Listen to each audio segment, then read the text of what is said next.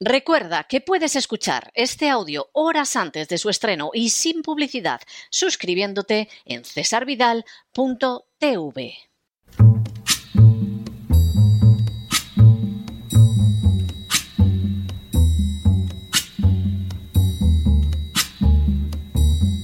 La voz con César Vidal, desde el exilio. When the night has come and the land is dark and the moon is the only light we'll see. No, I won't be afraid. Oh, I won't be afraid just as long as you stand, stand by me.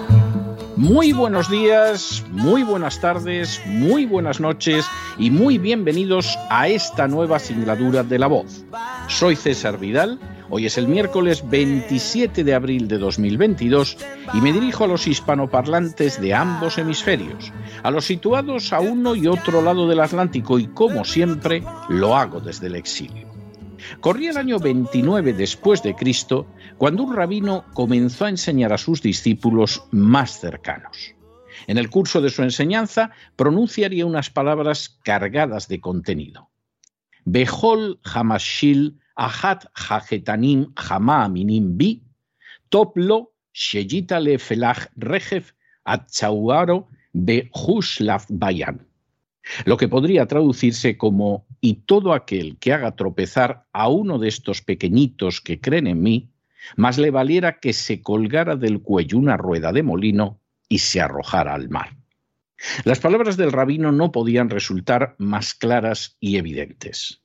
Cualquiera que corrompe a un niño, cualquiera que pervierte a un niño, cualquiera que arrastra a un niño hacia conductas contrarias a su edad y a su naturaleza, Cualquiera de esas personas que perpetran conductas semejantes, más vale que se cuelguen del cuello una rueda de molino y se arrojen al mar para no salir jamás. Entre las conductas más horribles que puede perpetrar el ser humano, pocas pueden compararse en horror, en inmoralidad, en vileza, a la de abusar de un niño, a la de aprovecharse de un niño, a la de corromper a un niño, a la de depredar sexualmente a un niño. Quien así actúa es digno de un castigo terrible, que en esta vida o en la otra acabará recayendo sobre su cabeza. En las últimas horas hemos tenido nuevas noticias sobre la manera en que la ideología de género pretende implantarse sobre los niños. Sin ánimo de ser exhaustivos, los hechos son los siguientes. Primero, Grabaciones realizadas entre los ejecutivos de la compañía Disney han dejado de manifiesto los planes de la misma para imponer a los niños la ideología de género y de manera muy especial las conductas homosexuales. Segundo, en el curso de una reunión por Zoom, mantenida en parte para analizar la respuesta a la ley de Florida relacionada con los derechos paternos en la educación, la productora ejecutiva de Disney, Latoya Raveno, se jactó de la nada secreta agenda gay de la compañía que implica añadir homosexualidad a las películas y los espectáculos infantiles.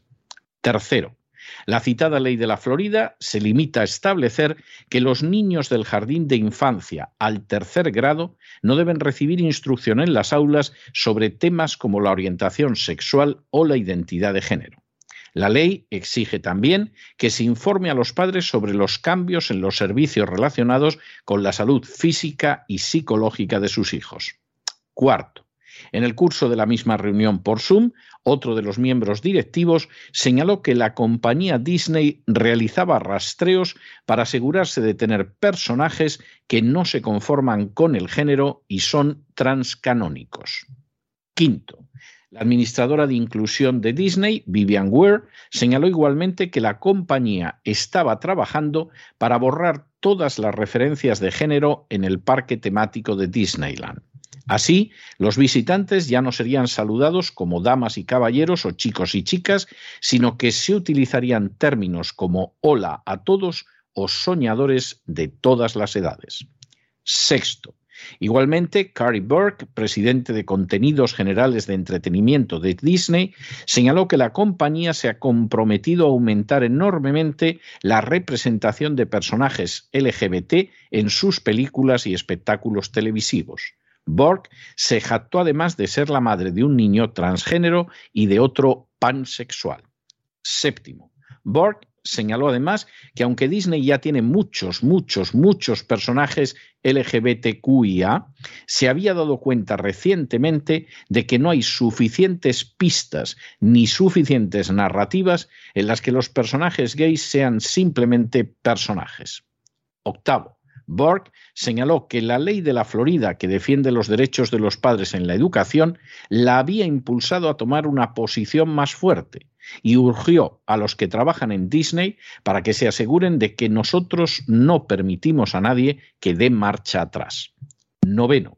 La conversación coincidió con una carta abierta de un grupo anónimo de trabajadores de Disney en la que afirmaban, entre otras cosas, que contemplamos cómo nuestras creencias se ven sometidas a un ataque de nuestro propio empleador y frecuentemente vemos a aquellos que comparten nuestras opiniones condenados como villanos por nuestros propios jefes.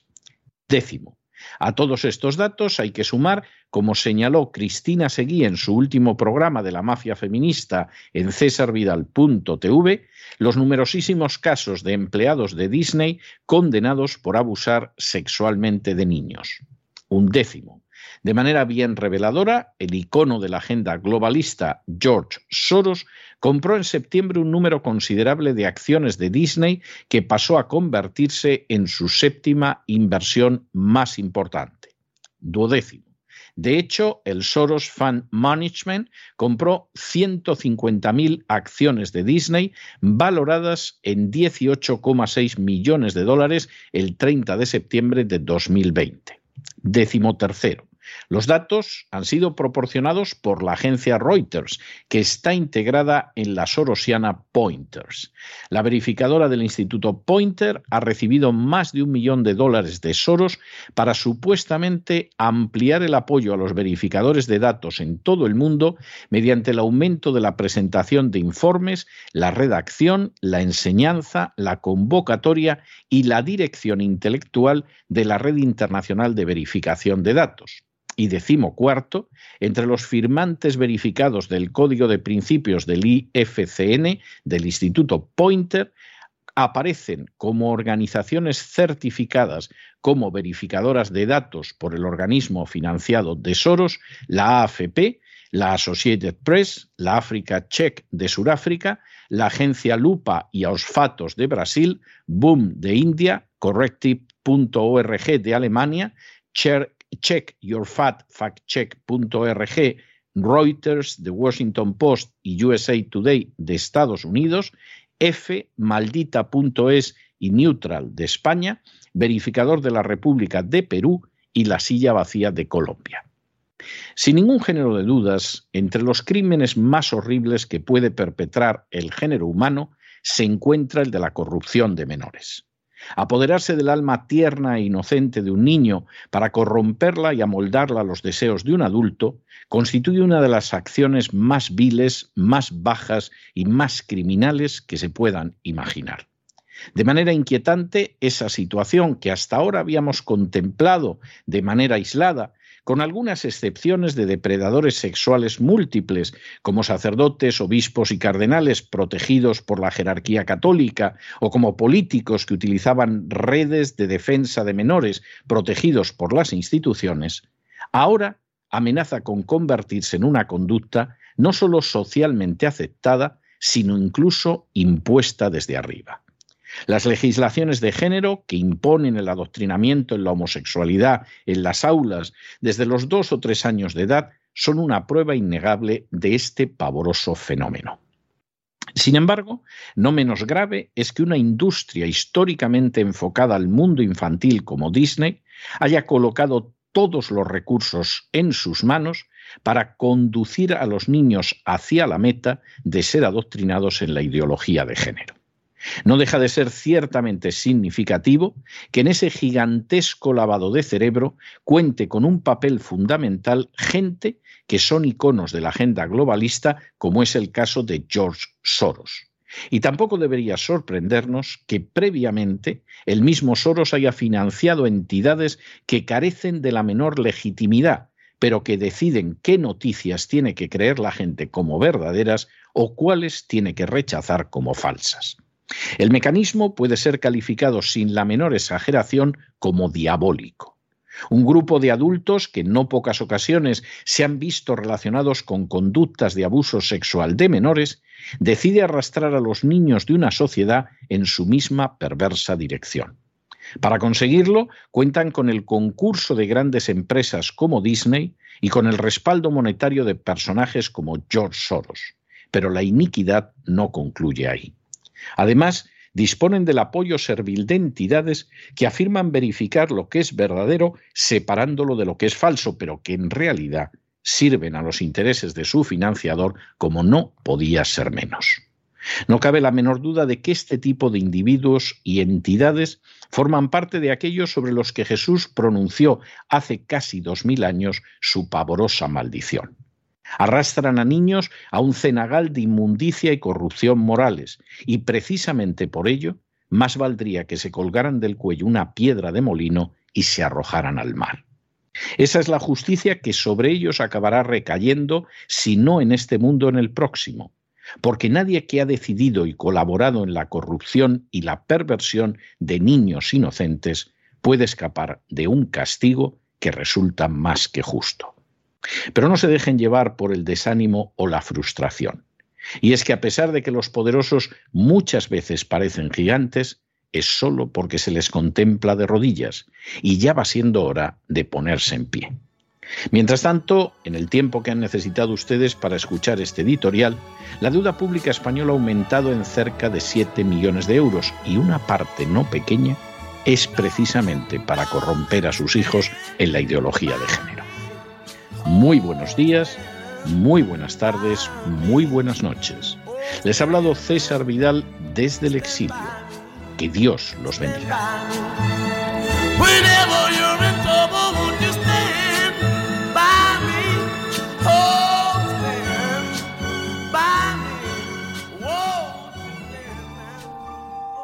Esta sección está patrocinada por crowdfunding con el siguiente mensaje. Nuestro Señor Jesucristo, el único Dios verdadero, es misericordioso y nuestro Salvador.